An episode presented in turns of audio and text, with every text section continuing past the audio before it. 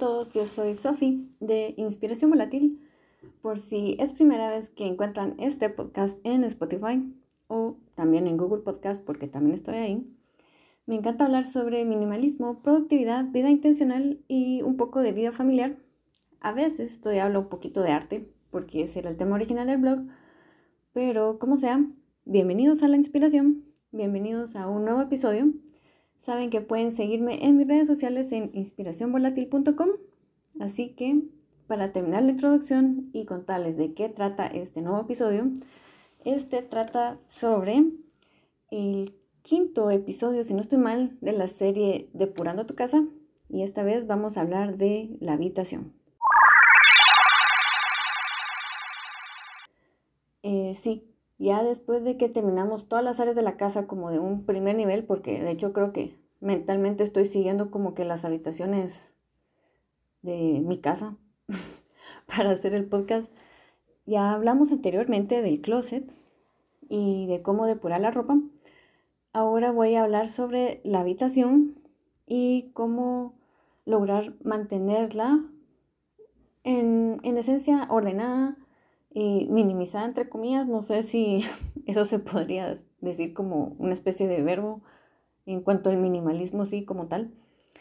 Pero ya entiende cuál es el objetivo de este episodio. Así que, ¿qué podemos decir de la habitación? Normalmente, la habitación, como todos la conocemos, es donde siempre vamos a descansar. Así que no importa nuestros gustos y cuáles sean nuestros hábitos, hay gente que a veces acostumbra y recomienda no tener televisión en nuestras habitaciones. Nosotros tenemos una televisión. Em, resulta que, bueno, tenemos dos televisiones en la casa. Una mm, normal, pantalla plana, y la otra era una Smart TV. Pero bajamos la Smart TV a la sala familiar. Bueno, la verdad que sí es sala, visita, sala familiar en el primer nivel para que la chiqui, o sea, mi hija, pudiera ver sus programas y todo eso. Y creo que también es por eso, como ya no podemos ver Netflix en nuestra habitación, ya casi ni encendemos la tele que está ahí. Em, pero sí, tal vez eso sea lo primero que uno piensa en, un, en una habitación, la televisión y la cama, obviamente. Así que vamos a empezar por ese lado diciéndoles que la verdad creo que es muy importante después de que uno se despierta hacer la cama, obviamente. y yo creo que a muchos les puede dar pereza, pero menos yo en lo personal, a mí me cae tan mal salir de mi casa y dejar la cama totalmente deshecha. No sé, siento raro, como que olvidé algo o empecé mal, no sé.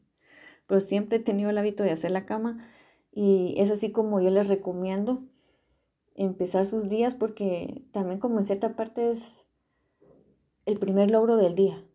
No solo es el hecho de sentirse productivo como tal, porque creo que al final no es tanto lo que hace uno en la mañana solo al hacer la cama, pero empezar el día de ordenando, creo yo que por ahí va como poniendo en sintonía al cerebro de que sí, vamos a empezar bien.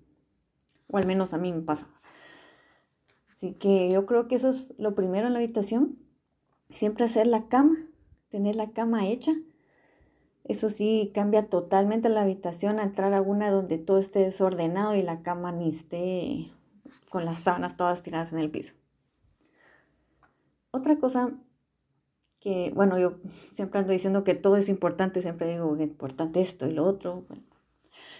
ya, ya saben cómo es que me gusta hablar a mí. El segundo punto es tener superficies siempre limpias. En el caso de la habitación, normalmente uno usa mesas de noche, como les dicen, o no sé si en algunos otros países les dirán de diferente forma, pues son las clásicas mesitas que uno pone al lado de la cama donde uno coloca libros, su luz, su celular, su cargador, lo que sea que acostumbren a tener. Esa mesa, tratar de tenerla siempre limpia. Eso también hace una gran diferencia y también otro tip que vi en uno de mis canales favoritos de YouTube es tratar de ver un poco más profundo, no solo superficialmente. como diría un amigo por ahí, las mesitas de noche siempre colocamos montón de cosas mezcladas. Al final ni sabemos qué, qué es lo que tenemos guardado ahí.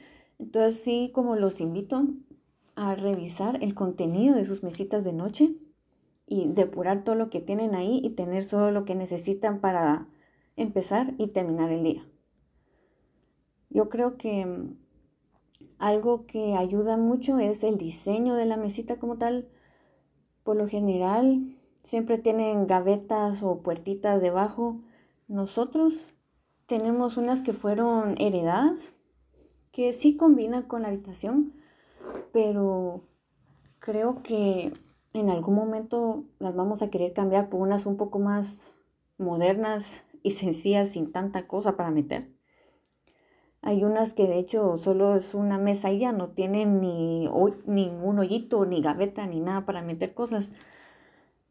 Así que también por ahí uno se puede agarrar de ese tipo de detalles en los muebles para mm, no estar como acumulando tantas cosas y tampoco el poder esconderlas, ¿va? Porque como digo antes, tal vez la superficie está limpia, pero adentro es un desastre.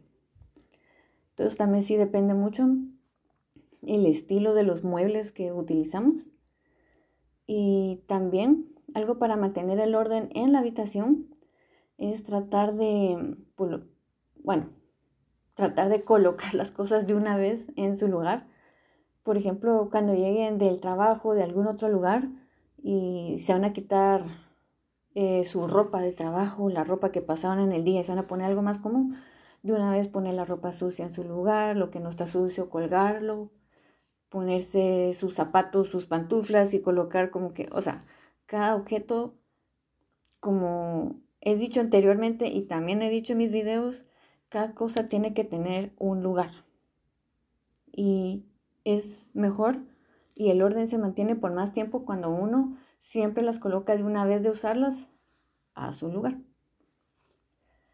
Otra cosa también que recomiendo, y eso depende mucho también de el tamaño de la habitación es pensar en la cantidad de muebles que se tienen, su función y si son necesarios o no. Si no son necesarios, yo creería que incluso hasta se pueden eliminar ciertos muebles y tener solo lo necesario para el día a día.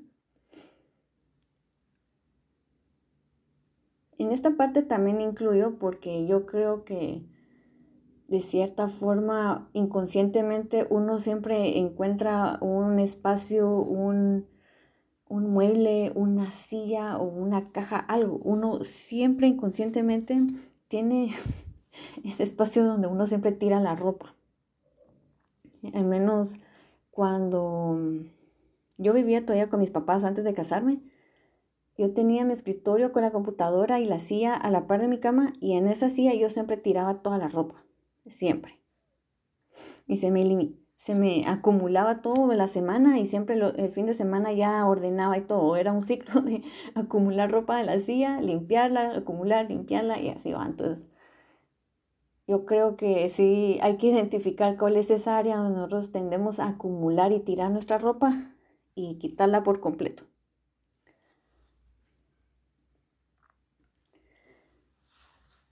Y la verdad que dentro de la habitación como tal, tal vez no podemos, no hay como que tanta cosa como cuando hablamos de otros lugares de la casa o incluso el closet, nuestra ropa. Pero un último aspecto que también quería hablar sobre esta área en específico de la casa es la cantidad de decoración. Depende mucho del gusto de cada quien, lo sé.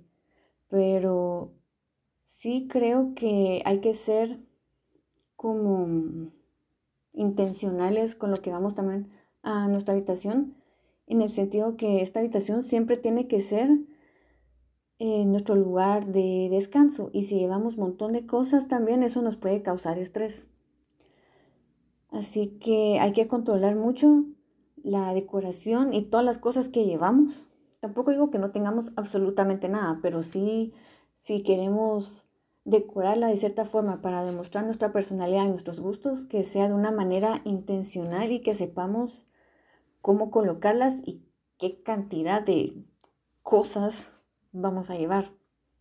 Así logramos tener un balance entre como que la estética visual, el balance entre lo visual de que nos guste y también lo funcional.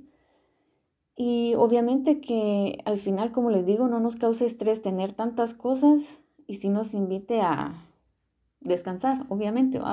Así que yo creo que este episodio se fue muy rápido. Obtenía también otra vez mis consejos muy puntuales. O también, como les dije antes, es muy raro que se acumulen cosas o que uno tenga que depurar mucho así de una habitación como tal, porque como dije, ya dediqué un episodio totalmente al closet y aquí depende la cantidad de muebles que tengan y de las mesitas, las famosas mesitas de noche. Así que creo que este nuevo episodio lo voy a terminar aquí. Espero que estos nuevos tips les sean de utilidad y los ayude a revisar qué es lo que tienen en sus habitaciones y obviamente tratar de depurarlas y mantenerlas ordenadas. Creo que ya la otra semana, todavía nos quedan un par de episodios más para terminar esta serie.